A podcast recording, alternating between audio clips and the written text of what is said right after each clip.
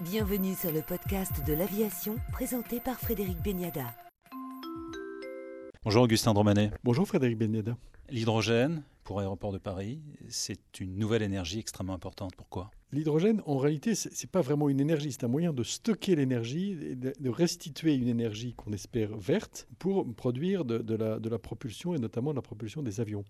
Pour nous, c'est une voie d'avenir parce que malheureusement, nous savons que nous ne pouvons plus fonder le développement du transport aérien sur le kérosène. Le kérosène, c'est une énergie carbonée. Et le monde de l'aérien s'est engagé à être zéro émission nette en 2050. Donc, il y aura environ euh, trois modes de propulsion euh, qui seront euh, généralisés en 2050 sans compter les réformes du, contrôle aérien, les, économies liées à l'aérodynamisme des avions. Ça sera d'une part les avions électriques pour les courtes distances, d'autre part ce qu'on appelle les carburants durables pour les très longues distances, et nous pensons que pour les moyennes distances, l'hydrogène sera un moyen de propulser les avions via un mécanisme qu'on appelle le pile à combustible.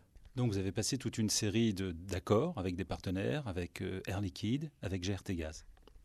Exactement. Alors le premier dans l'ordre chronologique, c'est avec Air Liquide, avec lequel nous avons un partenariat pour voir comment on peut intelligemment introduire l'hydrogène dans, les aéroports, à la fois pour les usages internes de l'aéroport, c'est-à-dire les véhicules de piste, les tracteurs, les groupes électrogènes, les transports collectifs alentour de l'aéroport, et puis aussi pour préparer l'arrivée de l'hydrogène de masse pour les avions qui pourraient arriver dès 2035, comme Guillaume Coupfoury l'a confirmé lors du colloque qui s'est tenu à Meaux.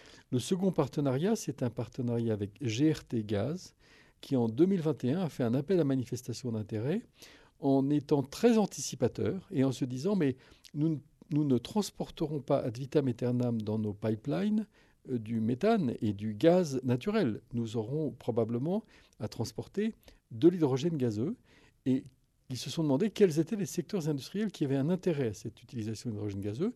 Nous nous sommes euh, manifestés et de cette euh, rencontre est né un programme de travail en commun pour essayer d'imaginer ce que pourrait être un aéroport de demain avec de l'hydrogène qui arriverait par des pipelines.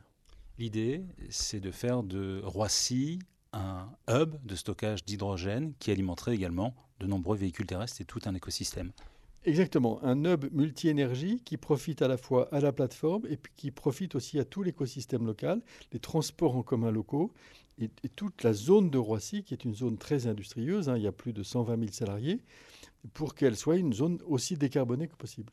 Et puis vous travaillez également sur des solutions à plus ou moins court terme avec Engie Solutions. Exactement. Avec Engie Solutions, nous travaillons par exemple sur des stations de distribution d'hydrogène pour les véhicules automobiles, pour les taxis ou pour les autobus. Et puis aussi euh, pour les avions, nous, nous avons un, un, système mixte de distribution à la fois d'hydrogène liquide et de gaz naturel. Et puis il n'y a pas que ça. Il y a la géothermie, il y a le solaire, et ça, vous y réfléchissez également. Alors non, nous n'y réfléchissons pas, nous le faisons. Et nous faisons flèche de tout bois. Nous utilisons l'eau qui est à 75 degrés à 1800 mètres sous terre en Ile-de-France pour chauffer à la fois Orly et, dans, et bientôt Charles de Gaulle. Nous utilisons des chaudières à bois des forêts de l'Est de la France, à Charles de Gaulle. Euh, nous utilisons également la chaleur fatale de la Sémaris. Nous savons que la collectivité n'acceptera pas sur le long terme une activité de transport aérien qui soit émettrice de CO2. Donc nous faisons, encore une fois, usage de tous les moyens à notre disposition.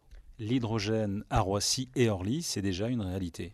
Alors, c'est une réalité, par exemple, pour les taxis. Hein. il y a très peu de stations qui distribuent de l'hydrogène aux, taxis en Ile-de-France. Vous en avez une à Orly, une à Charles de Gaulle. Bientôt, il y en aura deux à Orly et deux à Charles de Gaulle. Et nous espérons que ces stations pourront aussi alimenter des véhicules de piste, puisque sur les deux plateformes, nous avons demandé à nos prestataires de fournir la zone réservée. Est-ce qu'on a des, sur ce hub de Roissy, qui serait une plateforme de distribution d'hydrogène pour, pour toute la région, des, dates, une échéance? Alors, les dates pour la, station-service de distribution d'hydrogène liquide, c'est pour euh, l'an prochain, et à Orly aussi.